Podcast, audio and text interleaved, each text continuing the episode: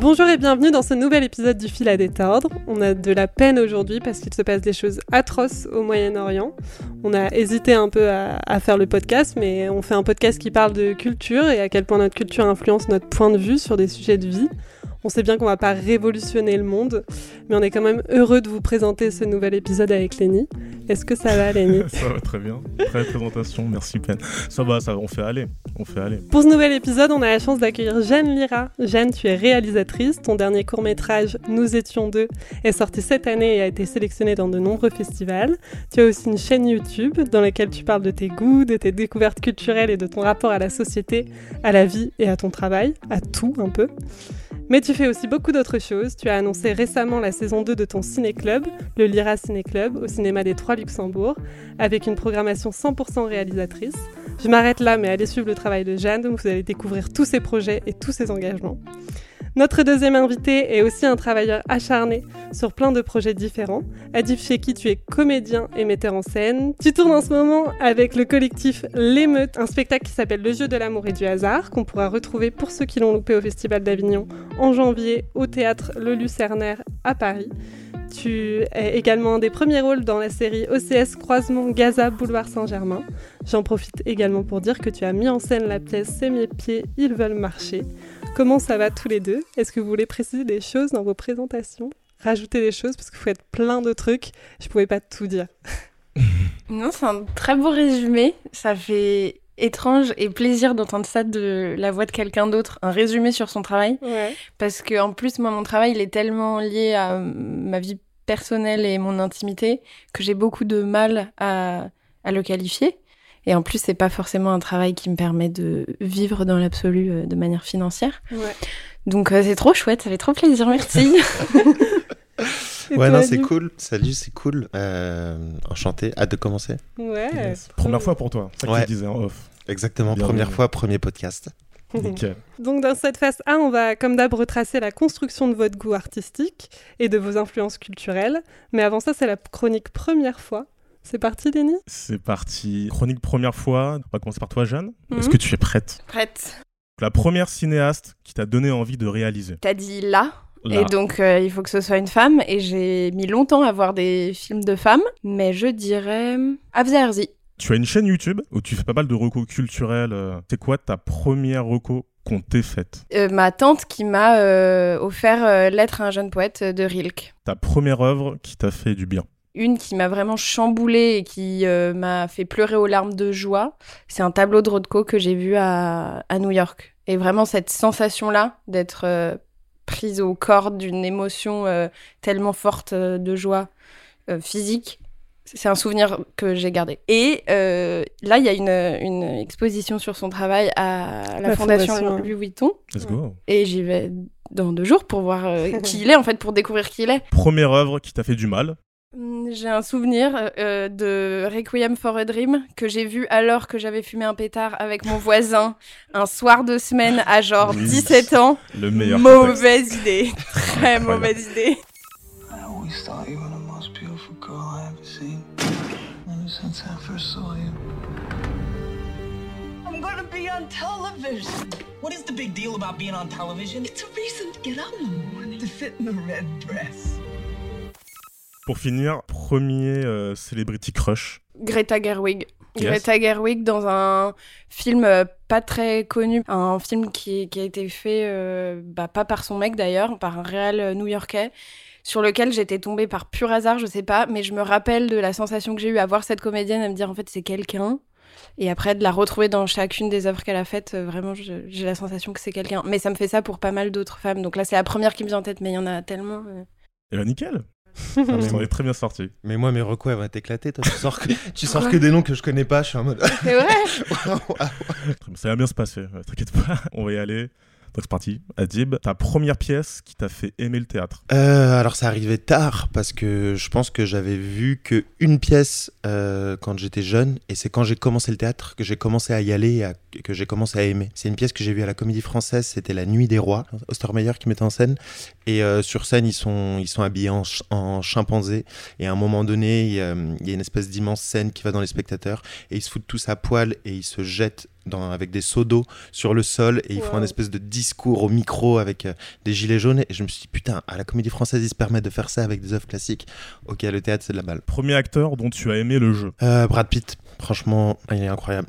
Il est aussi beau qu'il joue bien. Donc, euh, dans 3, dans euh, Rencontre avec Joe Black, dans Fight Club, dans pff, tous les films. En fait, il n'y a Mm. pas un film où il est mauvais. Première œuvre qui t'a fait du bien. Harry Potter. Ouais, tous, franchement. Genre à table, chez moi, c'était genre le jeu tous les soirs. T'as beaucoup de frères et sœurs? J'ai quatre frères et sœurs. Enfin, on est quatre. Première œuvre qui t'a fait du mal. Il y a un film qui m'a fait du mal, mais dans le bon sens. Enfin, je pense que c'est un de mes films préférés. C'est Manchester by the Sea. Oh, Et ouais.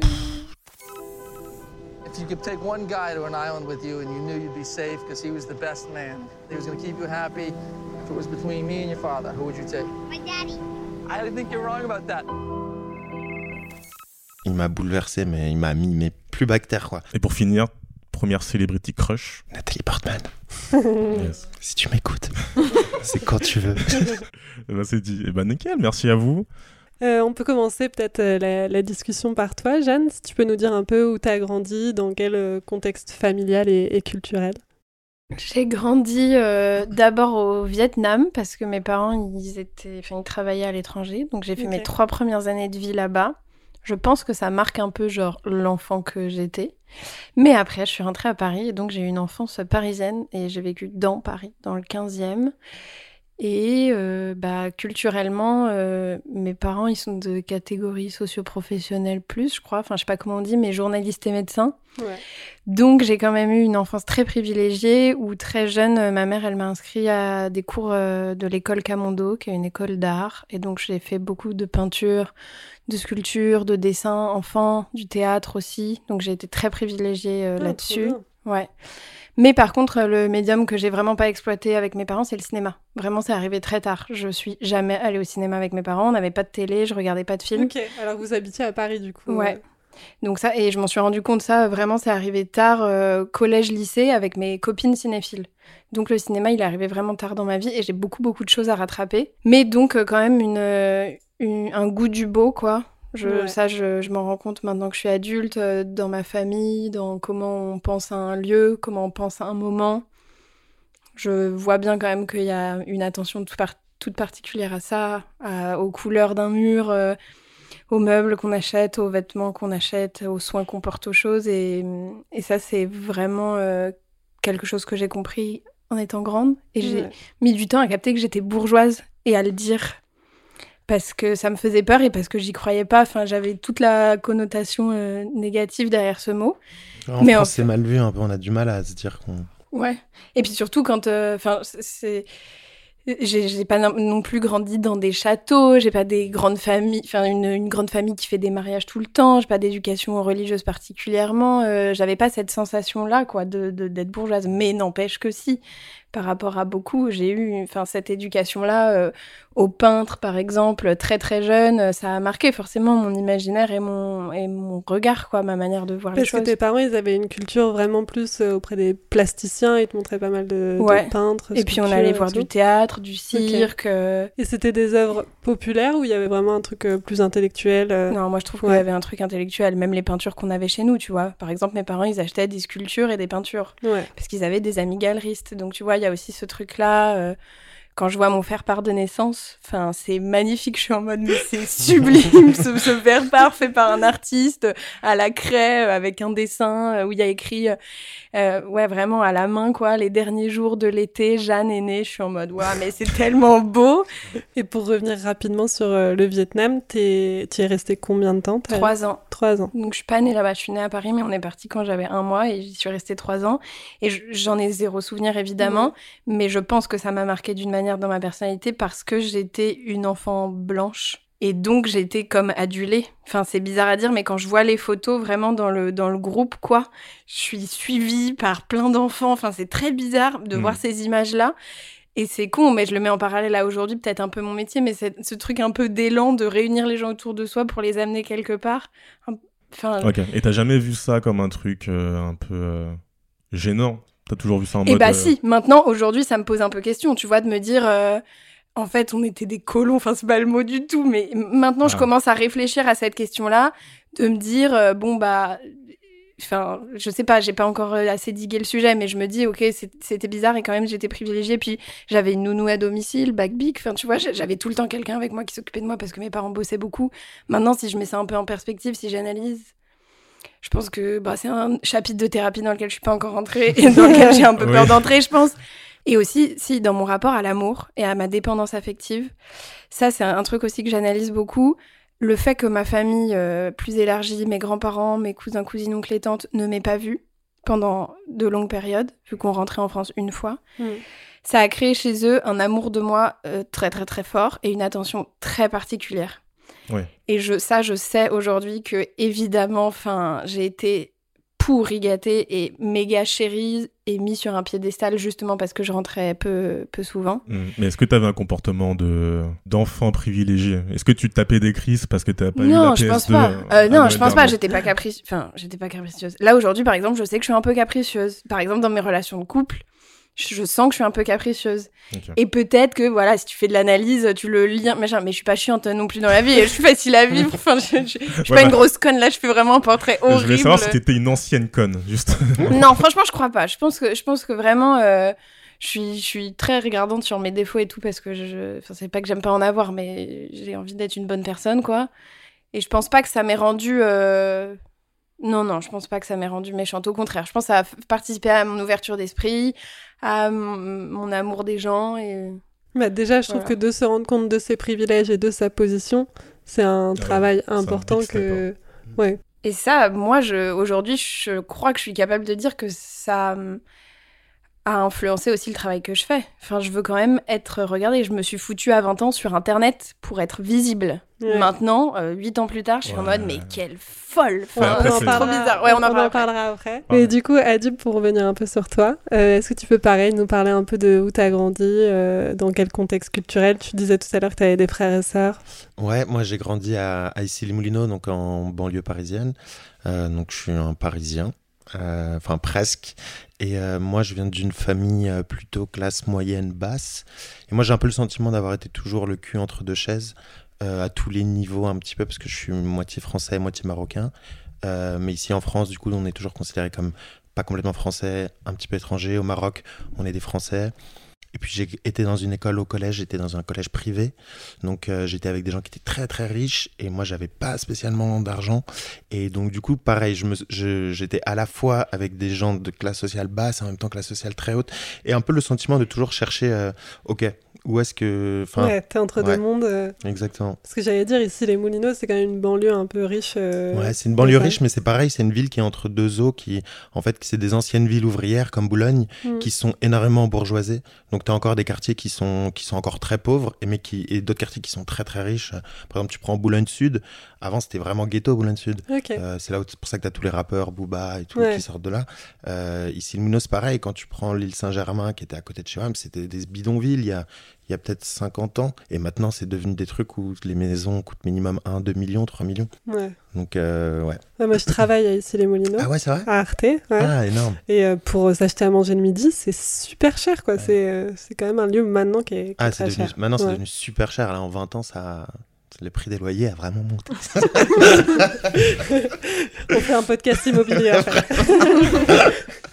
Et du coup, chez toi, c'était quoi un peu la culture euh, qu'il y avait? Est-ce que du coup, il y avait une culture marocaine assez forte ou euh, Bah ouais, en fait, je- en fait, pareil, euh, c'est toujours entre deux eaux. Ma mère, elle, elle est bretonne, mon père, il est, il est rebeu. Du coup, c'était toujours un peu un mélange, euh, un mélange des deux. Moi, j'allais beaucoup en Bretagne chez ma mère. Du coup, c'était galette, galette, cidre, tout ce que tu veux, etc. Puis à la Mhm. maison, c'était surtout, ouais, bah il y a tout, couscous, les, les gâteaux, les briouates, les, enfin, puis on allait au Maroc l'été. euh, du coup, on prenait la voiture, on allait, on allait en voiture, puis euh, du coup, ouais, je suis toujours mélangé entre les deux, mais par contre, moi, j'ai pas du tout été euh, bercé dans l'art ou la culture depuis tout petit. Enfin, en tout cas, pas dans, dans ce qu'on peut imaginer comme.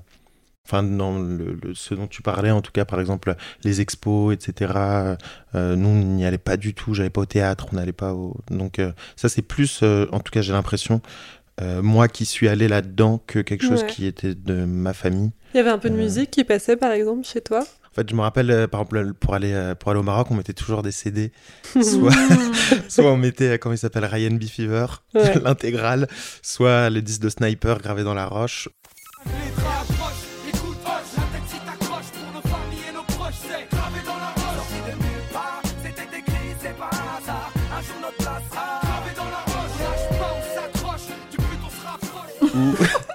Les 10 de Céline Dion. Non. Et vous vous disputiez pas entre frères et sœurs pour choisir. euh, Évidemment, c'était la guerre. On se battait avec mon frère. Avec mon frère, on se battait, mais vraiment, mais physiquement, mais pour rigoler. Enfin, c'était genre, on a grandi comme ça. Lui, il est, euh, il est euh, ceinture noire euh, de jiu-jitsu brésilien, double champion de France. Ouais. Et moi, je fais de Moi, je fais de la boxe en compétition pendant longtemps. J'ai gagné des, des, com- des, hum, compétitions au Québec. euh, Ok. Du coup, on, on a grandi en se battant. Et, qui- et qui gagnait C'est moi qui gagnais. la version officielle. Le double champion de France. donc, euh, Non, non, il, me- il me met la misère. Euh, Jeanne, tu, tu disais tout à l'heure que du coup, c'est vers le lycée que tu t'es un peu tournée vers, vers le cinéma et que tu as un peu rattrapé ta, ta culture à ce niveau-là. Est-ce que tu peux un peu en, en parler? Mais j'avais deux de mes meilleures amies, Juliette et Alice, qui allaient au cinéma beaucoup, au Gaumont Parnasse, vraiment souvent. Et, ouais. C'est le mien, j'y vais beaucoup en ce moment, celui-là. et bah, elles y allaient beaucoup après les cours et tout ça. Et de temps en temps, je les accompagnais. Là, j'ai cette image, je me rappelle d'être sortie du cinéma, d'avoir ressenti quelque chose et de m'être dit, waouh, c'est trop bien le ciné en fait. Et, euh, et donc, j'y allais épisodiquement comme ça. Et en fait, dans cette même lignée, quand à 20 ans, avec ces mêmes copines, je suis allée voir euh, Make to My Love d'Abdelatif Keshish au cinéma, vraiment, ça a été un choc. Mais ça, c'est vraiment euh, l'histoire de ma vie. Mais ce film a été un choc et le déclencheur de pourquoi je, j'ai décidé de faire ce métier. Ok. Voilà. Mais donc, j'avais vraiment vu assez peu de films au cinéma. Et euh, il y a plein, plein, plein de classiques que j'ai jamais, jamais récupérés. Hitchcock, j'ai jamais rien vu de lui. Et quand tu me parles de Brad Pitt, j'ai vraiment vu très peu de films avec Brad Pitt. Ma culture. beaucoup de choses. Ouais, bah je sais. Parce que t'allais dire Hitchcock, je me dis peut-être dans des jeunes années, c'est pas des références. euh, Non, mais on a accès direct. ouais. Par contre, des des films de Brad Pitt, ouais, même ça, t'as Mm. pas quoi. Même mainstream, mainstream, en- mainstream, pardon, entre Non. guillemets. euh, Harry Potter, je l'ai Ouais. découvert à 21 ans. Ah ouais. Ah. Il faut lire les livres. Les films, c'est pas ouf. Ouais, mais c'est pas. Oh, le puriste. Le vrai Ah ouais, vraiment. Vraiment. Est-ce que ça te gêne du coup maintenant Parfois, t'es es un peu gêné de- d'un certain manque de, de certains films ou du coup tu t'es fait ta culture, ta vision Pas trop. aujourd'hui? Ouais, je me suis vraiment fait ma culture, ma vision depuis euh, 2018-19. Et donc, ce qui s'est fait entre 2018 et 2023, j'ai tout. Toutes les rêves, Wow. je les ai, je sais, tout le cinéma français, tout ça, j'ai. Ouais. Toutes les sélections de Cannes, de la Berlinale, tout ça, j'ai tout rattrapé. Enfin, en gros, à partir du moment où je suis rentrée dedans, j'ai rien loupé. Donc là, vraiment, ma dans ma culture contemporaine, quoi, elle est là, maintenant je sais. Et puis, certains films que je découvre maintenant me donnent envie de découvrir le travail de la réalisatrice ou du réalisateur d'avant. Et donc, je me fais des rétrospectives et je grandis et j'étoffe comme ça par rapport à mes goûts beaucoup. Donc ça, c'est chouette. Et tu sens que c'est important pour toi de justement de connaître toutes ces œuvres, etc. Ça construit ton propre travail maintenant? Complètement. Ouais. Mais ça me limite aussi. Parce que je suis tellement fermée dans mes goûts que parfois je me dirige vraiment vers euh, le cinéma qui me plaît et je vais pas euh, ouvrir ma curiosité. Donc c'est pour ça que pendant deux ans, j'ai bossé dans une radio associative où on faisait de la critique de cinéma parce que ça m'obligeait à voir des choses que j'aurais jamais rencontrées autrement. Et c'est aussi pour ça que j'adore euh, aller en festival parce que comme tu découvres les films pour la première fois à partir d'un pitch de trois lignes et que juste le but c'est de voir des films, voir des films, voir des films, tu vois beaucoup de choses que tu n'aurais pas vues forcément si tu avais juste été intéressé par euh, la réalisatrice, le réalisateur ou le, la bande-annonce. quoi. Et tu vas un peu dans les cinémas de patrimoine à Paris Ou t'es plus trop. sortie salle? Ouais. Franchement, pas trop. euh, J'essaye et c'est aussi dans cette euh, ambition-là que je fais le, le ciné-club, quoi, de pouvoir montrer des films qui sont sortis il y a plus longtemps, mais pas assez à mon goût. Voilà. Donc il faut que je redécouvre des gens. Là, par exemple, Wim Wenders, j'ai découvert son film à Cannes cette année. Et je connaissais pas son travail. Donc là, il y a une rétrospective que je vais essayer de, à Marseille que je vais essayer de récupérer. Il a fait un autre film qui sort en novembre qui s'appelle Perfect Days, que je recommande immensément. C'est super. Ok, ça te sert aussi en fait, tes activités euh, sur le Lyra, Lyra Club. euh, Oui, bah de manière générale, euh, maintenant mon goût du cinéma et justement ce que je disais sur rattraper le travail d'un réal, découvrir Wim Wenders maintenant, c'est trop bien. Je vais pouvoir me taper tout ce qu'il a fait avant que je connais pas du tout et qui sont apparemment des références pour tout le monde, quoi. Donc ça, c'est trop bien. Moi, j'ai pas la ref, mais. euh, Bah, tu vas bientôt la voir parce que j'espère que tu iras voir son film et que comme moi, ça te donnera envie de voir tout ce qu'il a fait parce qu'il a quand même 80 piges, quoi. Ok, ok. Et c'est Ouais, une moi, j'ai découvert euh, il n'y a pas si longtemps, il y a 2-3 ans, Les ailes du désir d'abord, Ouais. et ensuite Paris, Texas. Ouais. Et euh, pff, un choc. Et en euh, un mot, parce que t'as piqué ma curiosité, Jeanne, mais en un mot, son, son travail, c'est quoi qui, qui te donne la claque? C'est l'errance des personnages. Mais juste, je sais pas, quand tu vois un film, parfois, enfin notamment lui, je trouve, tu découvres un homme derrière, enfin un, hum- un être humain et son rapport au monde. Et moi, c'est l'homme que j'aime. Au-delà de son film, je trouve que, je pense que c'est vraiment un, s- un- un très chouette type. Et Adib, du coup, tu disais que chez toi, il y avait pas forcément, on t'amenait pas forcément la culture, euh, euh, les films, euh, on t'amenait pas forcément aux expos, etc. Mhm. Quand est-ce que ça a piqué ta curiosité et que tu as eu envie d'y aller? En fait, euh, là où c'est pas vrai ce que je dis, c'est que en fait. euh, Attention, tes parents vont ouais, écouter. ouais, ma- maman, papa, si vous m'écoutez, c'est pas vrai. Non, euh, par contre, ça, on- ça lisait beaucoup. Ma mère lit beaucoup Ouais. et on a tous beaucoup lu. Moi, je sais quand j'étais petit, je voulais être euh, écrivain. Je m'étais dit que je serais écrivain et qu'à côté, je serais prof de d'histoire pour euh, pour assurer mes arrières. Déjà à, À quel âge tu dis à, à 10, 11, 11 ans, j'étais déjà très précis sur mon plan de carrière. Un modèle économique déjà bâti. pour pallier à l'inflation d'ici les moulineaux conscient de la crise. et, euh, euh, en fait, euh, ouais, je pense que moi j'étais un garçon assez sensible quand j'étais petit. Et je pense que comme dans toutes les, dans toutes les sociétés un peu patriarcales, les, comme les petits garçons, on les laisse pas, on leur dit pas tu peux pleurer. Du coup, moi ça, ça se passait beaucoup par la colère. Et, et du coup, c'est pour ça que je pense que j'étais assez violent quand j'étais petit, même en grandissant, et que j'ai fait beaucoup, beaucoup de boxe en compétition justement pour me canaliser et tout. Et du coup, il y a eu toujours un, un peu un besoin de, de s'exprimer, mais autrement que par la parole. Et ça, je l'ai ressenti assez tôt. Et euh, du coup, c'est pour ça que j'ai essayé pas mal de trucs. Pour moi, je, trouve que la boxe, par, par exemple, c'est une forme d'art. Pour moi, c'est une manière euh, d'exprimer, des tas de choses. Et, euh, et donc, du coup, moi, au lycée, je suis parti au lycée de Sèvres, qui était un lycée où je pouvais faire une option art plastique. Euh, et, euh, et ouais, j'ai commencé à m'essayer. Du coup, je, faisais, je me suis mis à la musique, à la peinture. Et en fait, c'est très tard que je me suis mis en fait au, au métier de comédien. Et la première fois que je suis monté sur scène, euh, c'est là que je me suis dit en fait, c'est ça que je veux faire de ma vie. C'était là où je me suis dit, Oh, ok, là, je suis au bon endroit de, de, de ce que j'ai envie d'être. Ok. Jusque-là, tu te testais quand tu fais de la Ouais. musique, euh, la En- peinture. Ouais, en fait, c'était d'autres moyens de, de, de- d'autres prismes pour parler quoi pour dire des choses que j'arrivais pas à dire avec la parole. C'est à dire que là par exemple j'arrive à parler de moi chose qu'avant j'arrivais pas à faire. Je pense avant de faire du théâtre j'arrivais pas à, à- à être aussi précis sur des choses. Peut-être que ça vient aussi en grandissant mais euh, mais il y avait un peu cette barrière de bah cette pudeur ou j'en sais rien ce truc de mec de bah non on parle pas de soi on parle pas de ses sentiments on parle pas de comment on est. Oui. et donc euh, et donc là, par exemple, une conversation comme ça où je dois parler de WAM, ça m'aurait fait chier. J'aurais fait genre, non, mais ça, ça, ça me regarde pas. Alors que maintenant, au contraire, je trouve que c'est fabuleux et qu'au contraire, il faut s'ouvrir et que c'est, que c'est plus on s'ouvre aux gens, plus on peut aller loin dans les rapports et plus on, plus, plus c'est génial, quoi. Et du coup, par rapport à la boxe, t'as as commencé à quel âge? J'ai commencé à 14-15 ans, un truc comme ça. J'en faisais une fois par semaine au début, puis après, c'est devenu une fois tous les jours. Ok. Et tu disais, quand quand t'es monté sur scène, ça t'a fait quelque chose. Mhm. Quand tu montais sur euh, le ring, du coup, j'ai aucun vocabulaire de boxe. Que personne ne va me juger. Moi, j'ai tu juste vu sur le trois. petit matelas, euh, euh, voilà. Quand tu jouais à la boxe, souvent les gens qui connaissent pas, ils disent Alors, t'as joué ce week-end pour dire, pour dire que t'as fait un combat de boxe Tu jam. hein. Euh, ça te faisait une sensation déjà euh, Ouais, c'est incroyable. La sensation en combat, euh, c'est c'est incroyable. Quand tu gagnes un combat, que c'est tout con, mais quand on lève ton bras à la fin du combat, il n'y a pas de sensation qui, qui égale ça. Même à la fin d'une représentation, c'est incroyable de, de jouer. Mais la sensation de s'être donné pendant des mois pour un combat, parce que la différence en boxe avec les autres sports, c'est que tu prépares des combats pendant, pendant des mois, puis tu as un combat tous les 4 mois, 5 mois, ça dépend des gens, mais, euh, mais tu boxes pas tout le temps. quoi. Donc quand tu arrives enfin sur ce moment-là, où tu as toute la pression, que tu as 300 personnes qui sont en train de te regarder, que tu as un mec en face qui a qu'une envie, c'est de t'arracher la tête, et que finalement tu gagnes le combat, bah c'est magnifique. quoi. Mais, euh, mais c'est particulier comme sport. C'est- Enfin, c'est c'est génial, mais c'est aussi c'est difficile. quoi.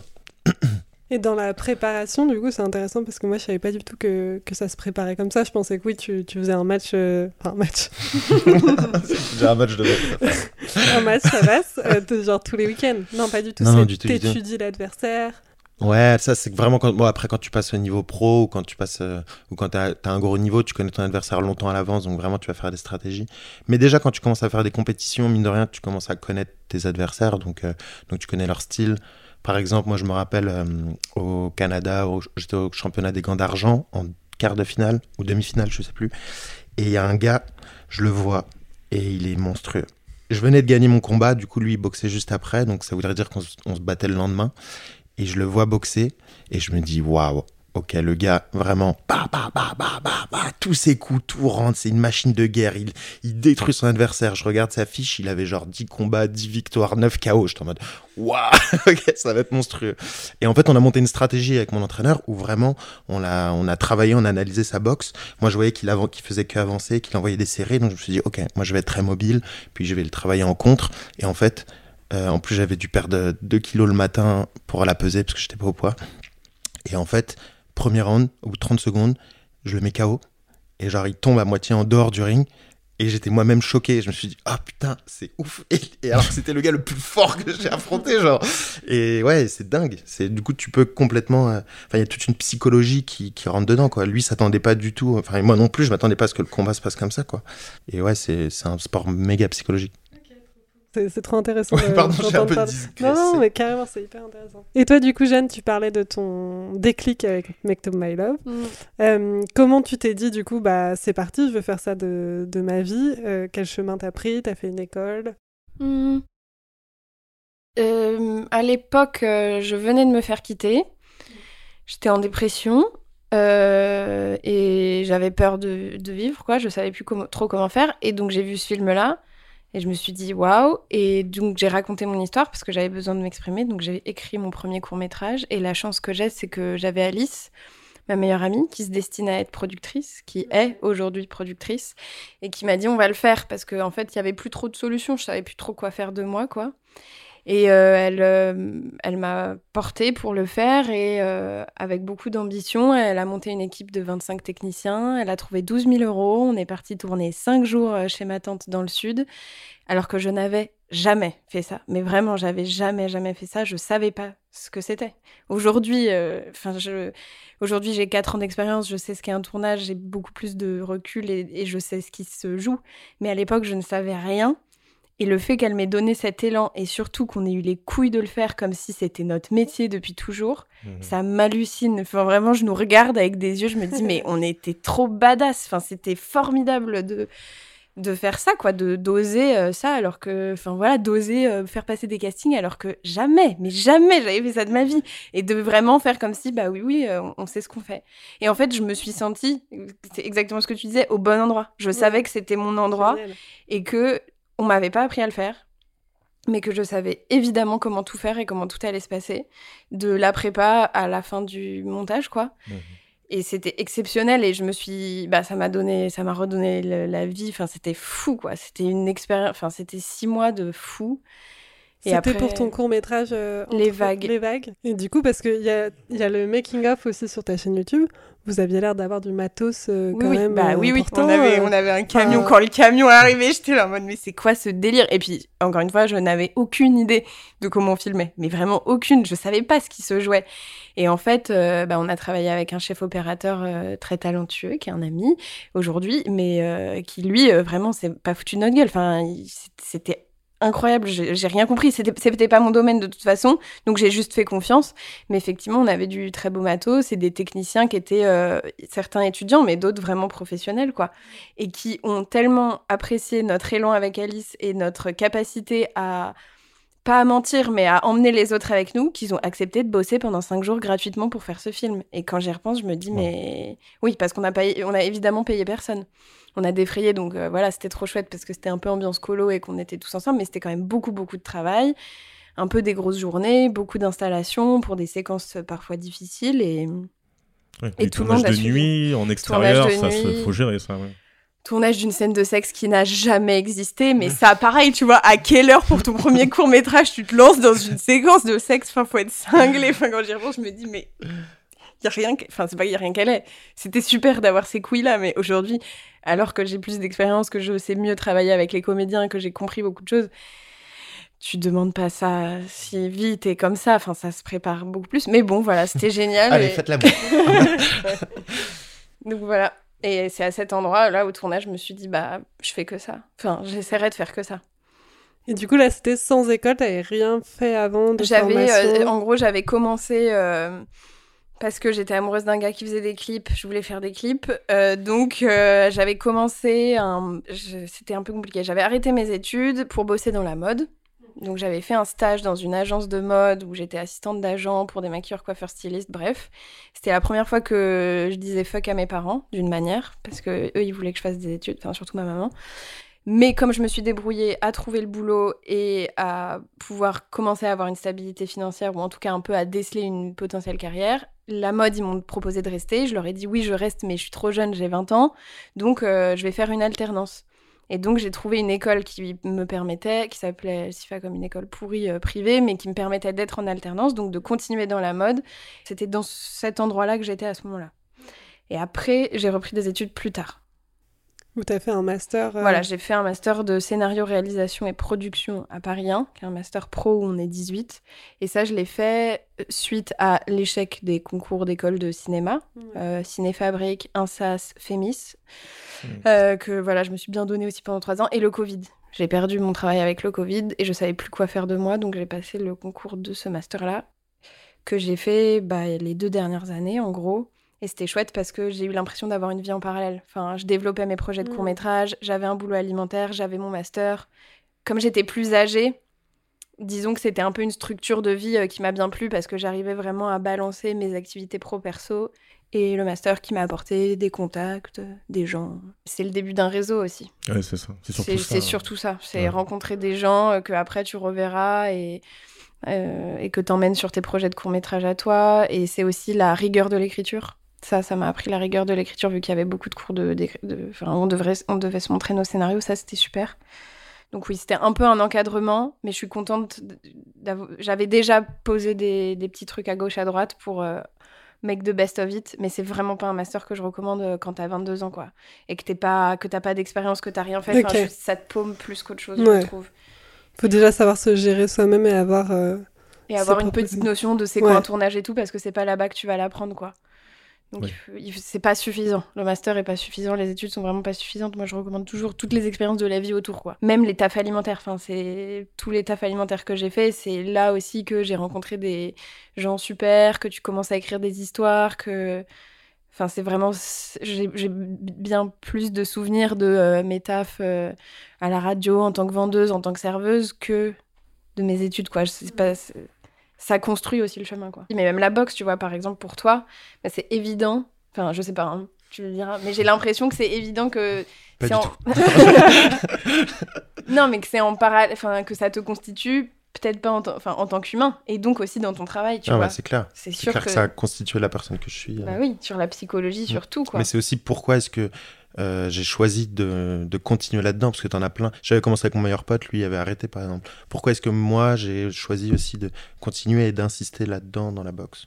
Je sais pas. Et pourquoi, euh, du coup, t'es pas boxeur et t'es comédien? Ah bah ça moi je sais. parce que la flemme. Revient. non, c'est trop, franchement, c'est trop exigeant.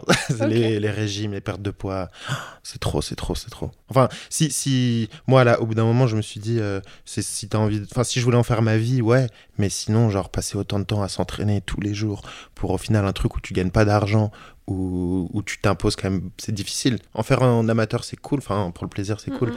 mais quand tu veux en faire euh, ton métier, c'est quand même des.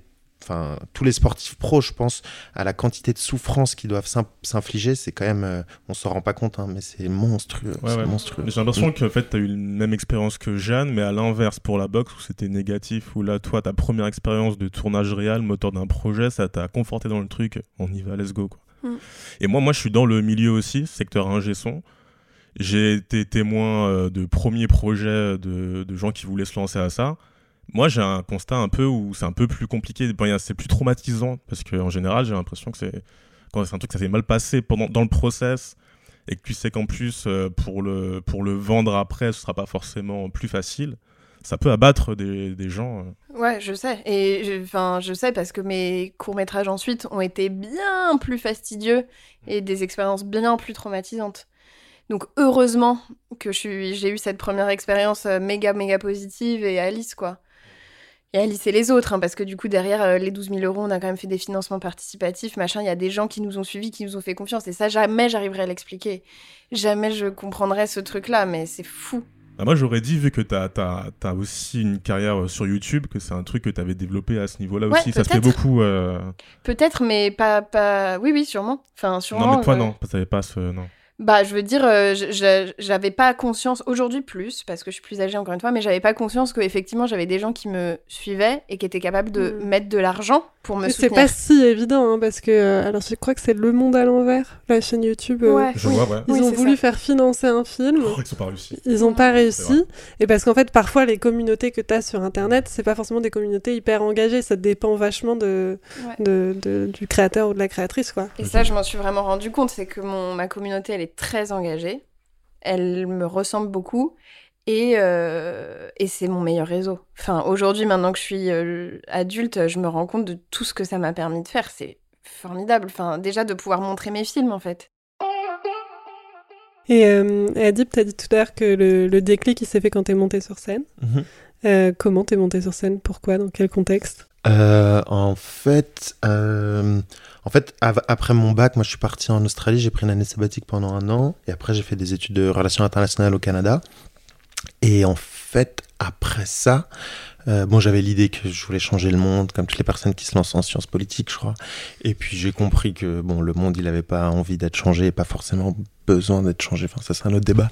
Mais euh, mais du coup, je me suis dit, ok, est-ce que je passe ma vie à essayer de faire de la politique et, euh, et en fait devoir peut-être un peu me trahir dans mes, dans mes idées, dans mes pensées Ou alors est-ce que je fais quelque chose qui me plaît vraiment et qui me remplit artistiquement et j'essaie peut-être de changer les choses euh, là, où, là où je serais heureux Et donc en fait, euh, j'avais trois options. C'est, enfin, j'avais, je voulais faire Sciences Po Paris, en fait, quand même, je voulais faire un master, histoire d'avoir un joli, un joli diplôme, et voilà. Et euh, en même temps, je voulais peut-être faire les beaux-arts, euh, euh, mais en fait, je connais rien de l'histoire de l'art, etc. pour le coup. Donc, c'était un peu, je fantasmais ça, mais en fait, je pense que je l'aurais, j'aurais jamais été pris dans tous les cas. Et, euh, et sinon, il y avait les cours Florent. J'avais fait, euh, en fait, j'avais tourné un truc quand j'avais 16-17 ans, mais plus parce que je voulais gagner de l'argent. Euh, donc, j'avais fait de la figup, j'avais vu une annonce et j'avais été pris. J'avais tourné un- une série pour M6, je crois, où des sortes de trucs qui passent en mode faux reportage, etc. Où il fallait surtout que j'improvise. J'improvisais des embrouilles avec mon daron et du coup, c'était cool. Mais faut reportage. Ouais. M6. Tu sais, c'est genre les, les trucs qui étaient filmés en mode. euh, Truc entre voisins, non Il y avait ça? Ouais, c'est- pas tout à fait ça. C'est un, un peu comme ça. C'est genre. euh, T'as l'impression que c'est une enquête exclusive, Oui. mais c'est des, mais c'est des acteurs, c'est des trucs filmés. Tu veux dire Ah, que tout est faux? Non, mais c'est ça que je comprends pas. Est-ce que c'est une mise en scène euh, en documentaire, un peu en fake, ou si c'est une- c'est un doc scripté euh, on non, je sais, enfin, je sais pas comment expliquer. C'est genre, tu vois que c'est une série, mais euh, il y, a, euh, il y a des moments avec des face cam, quoi. Un peu comme, oui, bah, un peu comme Secret entre voisins, quoi, où tu as des moments où tu racontes. Ah, d'accord, je vois. Ok. C'est bon, dans tous les cas, c'est pas, c'est pas fou. Désolé M6, désolé. Engagez-moi quand même. et du coup, en fait, je me suis lancé au cours Florent pour faire le stage d'accès. Et euh, je me suis dit, bon, bah, je, je ferai peut-être un an des cours Florent et puis je repostulerai à Sciences Po histoire d'avoir quand même un joli diplôme. Puis je ferai peut-être de l'art. Enfin, c'était pas clair, c'était flou. Et c'est là, pendant le stage, premier jour, je monte sur scène. Et en fait, euh, évidence, quoi. Ok. Mhm. Ça se passe comment, du coup, les cours Florence et... C'est sur trois ans et donc du coup tu as une formation, euh, t'as une formation de jeu, t'apprends que à jouer en fait, t'as pas, on t'apprend pas d'autres choses. Euh, et puis euh, c'est un peu toi qui fais ton cursus. Moi je sais que je m'étais blindé de cours, donc euh, comme je m'étais dit que j'étais un peu en retard vu que j'avais jamais eu de cours de théâtre ou quoi, j'avais pris tous les cours possibles et imaginables. Du coup je faisais genre 40 heures par semaine et mais je suis un t'as- peu t'as des trop cours de quoi? T'as des cours de jeu, t'as des cours, euh, je sais pas, de, de danse, t'as des cours de Ouais, t'as- en fait, tu as d'expression ton cursus principal, genre tes cours de théâtre, et, euh, et ensuite, après, tu as des options. Par exemple, moi, je faisais aussi le cursus en anglais, acting in English, et je prenais des options, donc improvisation, cours de masque, euh, j'avais fait la chorale aussi, j'avais fait, je sais plus, j'avais fait toutes les options qui existent dedans. Je vais vous mettre complet. ça- Ouais, ouais. Ouais, c'est clair. Mais ce qui, au final, était pas forcément productif parce que j'étais tellement fatigué que je dormais pendant les cours. Mais après, j'ai toujours été comme ça dans ma Oui, vie. J'ai toujours, un ouais. peu euh, jusque boutiste, J'étais quoi. toujours été du genre à me blinder, toujours été du genre à me mettre un peu trop. Mais maintenant, j'apprends à, à canaliser un peu. Et comme Jeanne, du coup, les cours Florence, ça t'a aussi fait faire un réseau? T'as rencontré Ouais. des gens, t'as Ouais, carrément. avec eux? Mm. Ouais, bah il y a pas mal de gens avec qui je bosse maintenant, avec qui on s'est rencontré à Florent, notamment bah, dans le jeu de l'amour et du hasard. C'est que mon, mon collectif, le collectif L'émeute, c'est qu'un collectif d'acteurs et de professeurs avec qui on était ensemble à Florent. Euh, puis il y a pas mal de potes avec qui on fait des projets, des trucs cool. Justement, là, on arrive un peu au, moment où, du coup, vous êtes dans vos vies maintenant. Euh, Est-ce que vous pouvez dire comment vous répartissez un peu votre énergie entre tous vos projets? Parce que c'est un peu ça qui vous regroupe, je trouve. Vous avez des projets quand même différents et vous mettez à fond dedans. Et en quoi les relations que vous avez nouées avec des gens, c'est hyper important dans, dans vos métiers? Euh, moi, je me fais des plannings. J'ai genre des plannings, sa mère. Genre, j'en ai plein. J'ai genre, je me fais des listes de tâches, de trucs, etc. En fait, je crois que moi, ma sortie d'école, du coup, c'est assez récent, comme c'était il y a trois ans. Mais la première, les deux premières années, ça a été surtout trouver comment me mettre au travail. Parce que quand tu sors d'école et que tu te dis, bon, bah, je vais être comédien, comment je fais pour faire ce métier? En fait, t'as pas de voie tracée. Tu, peux autant choper un rôle, un projet en, dans une discussion avec un podcast que dans un bar, qu'en fait, qu'en postulant. Enfin, il y a, y a plein de manières de faire ce métier-là. Et, euh, et du coup, moi, je me suis dit, OK, il faut que je trouve des mécanismes pour me mettre au travail. Et une des manières, c'était de me fixer des objectifs pour que ça devienne concret un peu. Et donc, que je me répartisse semaine par semaine, jour après jour. OK, je fais ça comme tâche, je fais ça comme tâche, je fais ça comme tâche, je fais ça comme tâche. Et pour répartir aussi les différents projets. Parce que comme je fais 50 000 trucs, je fais de la musique aussi à côté et tout, ça me permet de, de cloisonner les trucs, quoi. Ok. Et t'avais quelqu'un pour t'aider à trouver des projets ou au début t'étais vraiment. Bah, j'ai une, j'ai une agent, j'ai la chance d'avoir un- une agent depuis, euh, depuis que je suis en deuxième année d'école. Mais euh, donc elle me met sur des castings, mais c'est quand même beaucoup, beaucoup à soi de, de, de, de trouver quoi. C'est à soi de se démerder, de, de créer son réseau, de faire des projets, de faire des courts métrages. Je sais que là, la série que j'ai tournée euh, euh, pour OCS, c'était grâce à un court métrage, un clip étudiant de deuxième année, euh, donc non payé. J'ai dû en faire au moins une trentaine, avoir plus, des, même plus de clips et des courts métrages non payés. J'en ai fait un paquet. Oui. Et là, je m'étais dit bon, allez, encore un clip étudiant, je le fais pas et Mais tout. c'est des gros noms. Hein. Je fais des gros noms, ouais, c'est vrai. Mais la plupart d'ailleurs, aucun pas payé la plupart. Que Ah des gros ouais. noms, ouais, il y en a aucun payé. euh, Ah ouais, parce que là on pense au clip euh, pour Joker. ou Ouais, c'est moi qui- Joker. Joker, Sadek, Sadek, ouais. Ouais. Eh ben, Ça paye pas, bravo, le Jox. bravo messieurs. Bim, le call out. Allez. Ah oui, souvent, souvent dans les clips, personne n'est payé. À la technique aussi, euh, moi j'ai des- j'ai un pote aussi, Johan, je te salue, euh, qui est, qui est euh, électro. Euh, il me parle souvent du- d'un clip qu'il avait fait pour Vald, mais euh, pas payé aussi, Ouais. quoi. Très, ouais, très compliqué ces, ces milieux-là. ouais. Là, Et pourtant, c'est. Alors là, à l'acting, tu me l'apprends, mais c'est des bons moyens de commencer une carrière aussi pour euh, les gens qui sont à l'image. Bah, toi, ça, technique. ouais, ça te permet d'avoir des images, ça te permet de rencontrer des gens, de bouger, etc. Du coup, par exemple, là, sur le clip que j'hésitais à faire à la base, parce que je me suis dit, putain, encore un projet non payé et tout. Au final, le clip était trop cool, c'était de la balle. Et il se trouve que, euh, euh, grâce à ça, les producteurs et le réal de la série m'ont vu dans ce clip qui, en plus, n'est jamais sorti.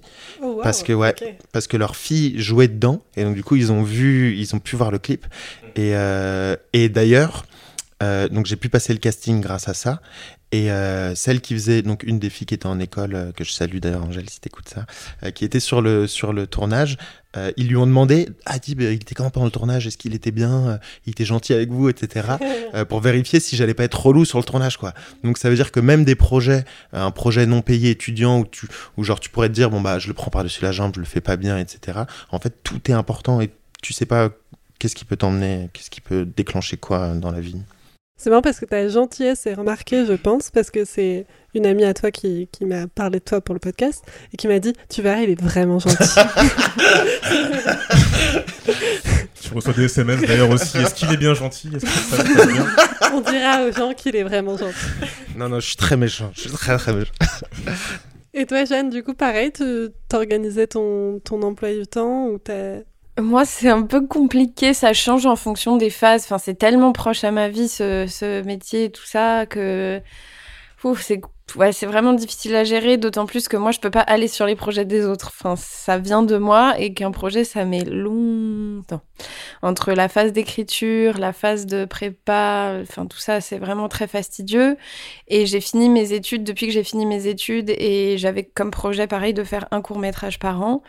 Euh, c'était super, mais j'ai aussi vu les limites à ça et j'ai besoin d'être accompagnée, notamment par euh, un producteur ou une productrice. Et donc c'était un peu mon travail de la dernière année, d'essayer d'écrire des nouveaux projets ambitieux et pas euh, restreints par je vais pas pouvoir tourner ça, parce que c'est comme ça que j'écrivais beaucoup avant. Là, j'ai compris qu'il fallait que je sois plus patiente et que je prenne plus le temps de faire les projets parce que j'ai senti en faisant quatre films en quatre ans qu'il y a des choses sur lesquelles j'étais allée trop vite parfois. Mais ça m'a appris plein de trucs et je suis super contente de l'avoir fait comme ça. Juste là, il faut que je sois plus entourée, donc euh, je mets le temps d'écrire les projets. Et là, j'ai trouvé une productrice. Et donc, je travaille sur un film, mon premier court métrage produit. Donc, on est en train de faire des demandes de financement et tout. Donc, ça, c'est génial parce que c'est une autre étape pour moi. Euh, donc voilà. Et donc, comment je répartis mon temps? Bah, J'ai toujours besoin d'avoir des boulots alimentaires, quoi, malgré tout. Euh, et sur ma rigueur, euh, je suis très peu rigoureuse dans l'écriture. vraiment, je me fais des, grosses phases. À un moment, j'ai une idée, je la tiens, euh, je l'exploite pendant longtemps. Donc là, c'est ce qui s'est passé avec le dernier court métrage que j'ai écrit. Je l'ai écrit pendant 3-4 mois. Et au bout de 3-4 mois de, de, dépôt en, il y a des, des aides à l'écriture, enfin pas des aides à l'écriture, mais des, des résidences, exactement, merci. Et j'ai commencé à le déposer en résidence, ça n'a pas pris, du coup j'ai commencé à démarcher des producteurs avec, ça a pris. Et donc là je travaille sur ce projet-là de court métrage. J'en écris un autre, mais j'accepte que les choses prennent du temps. Et je suis aussi sur un projet de documentaire, mais pareil, c'est des projets plus. Déjà, j'accepte d'avoir plusieurs projets de films en même temps parce que je sais à quel point ça prend du temps et des années, à quel point c'est long.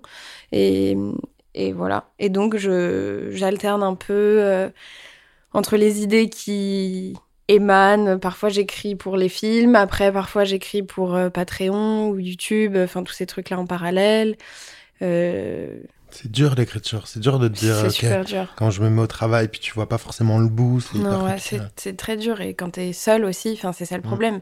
Et c'est pour ça je pense que je développe en parallèle des projets euh, plus vivants, mm. que ce soit le ciné club ou là j'ai un autre projet de dîner banquet projection en décembre trop bien. Et c'est aussi pour ça que j'ai besoin de ce genre de projet. C'est que euh, ce que j'aime aussi en faire des films, quand je fais des films, c'est que je rencontre des gens, qu'on est en équipe et qu'on tourne. Sauf que le tournage, c'est cinq jours sur un an et demi, voire trois ans de travail. Donc j'ai besoin d'avoir ces moments de rencontre et tout ça. Et donc c'est pour ça qu'il y a le ciné-club, le dîner et d'autres projets euh, en parallèle que j'essaye de développer. L'acting, t'as jamais essayé, euh, Jeanne? Non. J'ai pensé, non C'est pas une casquette que t'as voulu tester hum, Pour le moment, pas, même si je pense que je m'éclaterais à ça et que j'adorerais et que peut-être j'y pense parce que toutes les réalisatrices que j'adore, elles sont comédiennes et elles se mettent souvent en scène elles-mêmes. Beaucoup, elles font ça. Valérie Donzelli, Dominique Cabrera. Euh, Maïwen aussi, c'est vrai. Et c'est des filles dont j'aime, euh, des femmes, pardon, dont j'aime le travail. Et donc, c'est une question que je me pose aussi, puisque mon travail est très lié à mon intimité, même que ce soit via YouTube ou via le, premier documentaire que j'ai fait là, euh, et le deuxième que je prépare. je me mets en scène déjà avec YouTube, donc j'ai envie de pousser peut-être un peu la question. Mmh euh, mais pareil, c'est un travail, enfin c'est du travail et là je pense que je vais me mettre à faire du théâtre. J'aimerais bien faire du théâtre à Marseille. Maintenant que j'ai un peu plus d'argent pour pouvoir me le permettre, je vais essayer. Il y a des trucs chouettes à Marseille euh, que tu conseilles de, je sais pas, pour le cinéma, des lieux, ouais, au ciné. Pour le cinéma, il y a quand même beaucoup de boîtes de production qui s'installent, pas mal de tournages aussi. Il y a les studios à Martigues euh, où il y a plein de séries qui se font, donc il y a quand même beaucoup de choses qui se passent. Il y a beaucoup d'intermittents qui habitent là-bas et ça, bouge de ouf. Déjà tous les Parisiens vont à Marseille, donc. Il y a des festivals aussi, et le fait de pouvoir assister à tous les festivals de Marseille, et ben c'est là-bas où je fais mon meilleur réseau. En fait, je reconnais tout le monde, je suis tout le temps là, on m'identifie là-bas, et je suis trop contente de, de pouvoir être présente à ce genre d'événement. Alors qu'à Paris, enfin, il y a trop de monde, trop de trucs, t'es noyé. À Marseille, bah en fait, les festivals, il y en a un par mois, mais je peux assister à chaque festival, à chaque conférence, recroiser les mêmes têtes, revoir les gens. Donc je suis trop contente pour ça et vraiment, ouais, il y a du monde chouette là-bas.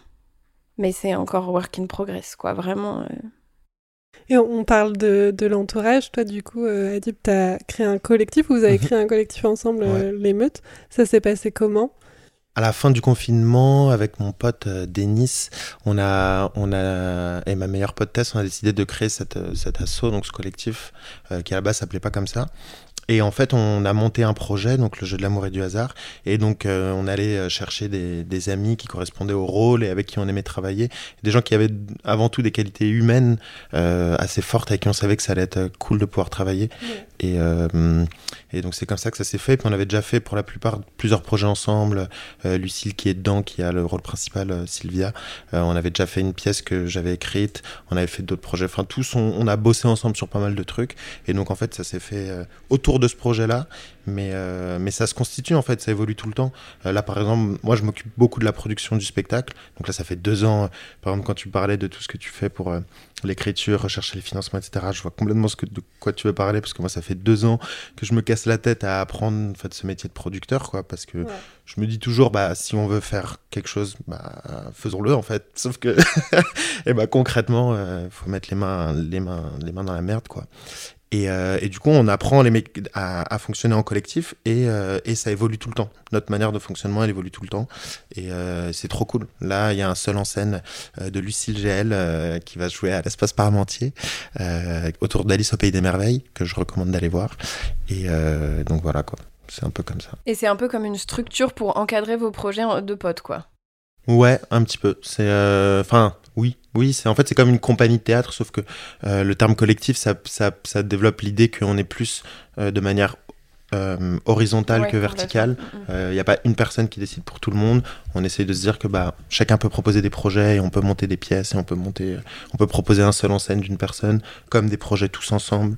Euh, c'est ça l'idée quoi. Mm. Et peut-être des tournages, peut-être des courts métrages. Denis y réalise aussi. euh, Ah, votre collectif n'est pas fermé à la scène, ça Ah non, pas du partout, quoi. Pas du tout. D'ailleurs, euh, Tess, qui est la présidente, elle est, elle, elle est directrice de prod dans le cinéma et dans, le, dans les pubs, dans le- les clips. Euh, donc on est carrément ouvert à, à d'autres choses. Du coup, on a fini la, la phase A. On va passer à la chronique dernière fois. Est-ce que Jeanne, t'es prête? Prête. La dernière cinéaste qui t'a donné envie de réaliser. Céline Sciamma, parce que je l'ai revue euh, lors du Lira Ciné Club, donc on a projeté Tomboy, son deuxième long métrage, et l'analyser pour euh, cette euh, projection, et l'analyser aussi dans le visionnage, ça m'a vraiment beaucoup inspirée, notamment parce qu'elle travaille avec des enfants dans ce film, et dans mon prochain film, je vais aussi travailler avec des enfants. La dernière reco culturelle qu'on t'a faite. Euh, c'est ma coloc qui arrête pas de lire une philosophe qui s'appelle Claire Marin ou Martin, je ne sais plus. Très bien. La dernière œuvre qui t'a fait du bien Inès, euh, à Inès de son nom de scène, qui jouait hier au Rex Club, qui Ouais. mixait. Et c'était une bête d'œuvre parce que c'était. euh, J'adore faire la fête et je trouve que c'est des moments très galvanisants, très inspirants. Son set, en fait, il était ouf, c'était trop bien et c'était une œuvre commune parce que tu vois une salle se remplir petit à petit et un mouvement prendre tout le monde et une effervescence se créer et à la fin de deux heures de set, un Rex complètement plein. Donc une très belle œuvre hier soir. La dernière œuvre qui t'a fait du mal C'est euh, un court métrage qui s'appelle euh, Silence Radio. Roses blanches, qui les aimais tant. Ah oui. Euh, votre problème, ce serait pas plutôt un problème de communication que vous auriez tous les deux? Si. Non, parce que je vais dire, mais entre une tête de mule et une tête de cochon, hein, on peut avoir que des étincelles. euh, qui est très très beau et que du coup j'ai décidé de programmer pour le Lira Ciné Club qui aura lieu le 14 novembre. Préparez-vous Reine de la promo. voilà, Yes. ça m'a fait mal. Et ton ou ta dernière celebrity crush? Georgia Smith, j'ai découvert euh, récemment sa musique et on l'écoute beaucoup au boulot et euh, elle me fait du bien puisqu'elle accompagne mes journées. euh. Any other day, any other time, I'll be on my way.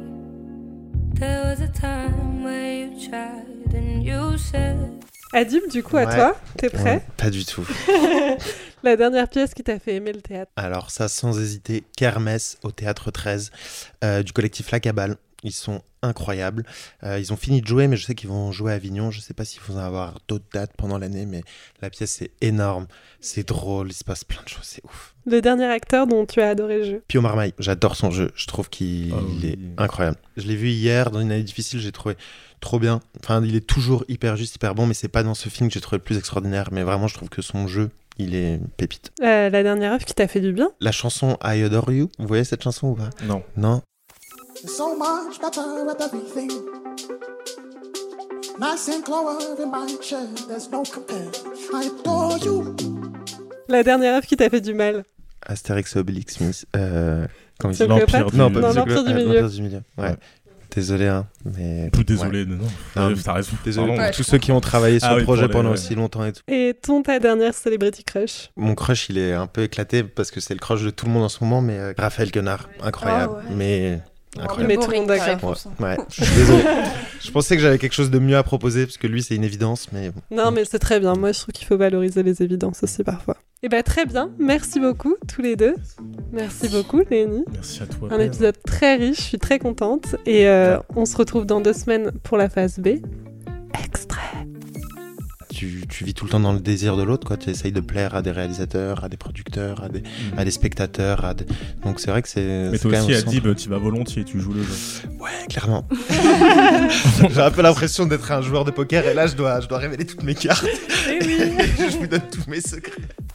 Merci à tous de nous avoir écoutés. N'hésitez pas à nous suivre sur les réseaux sociaux. Maintenant sur Spotify, on peut vous poser des questions et vous pouvez répondre à nos questions. Ah ouais? N'hésitez pas. Un genre de canal, genre. Ouais, c'est c'est top. Il y a des sondages, des questions.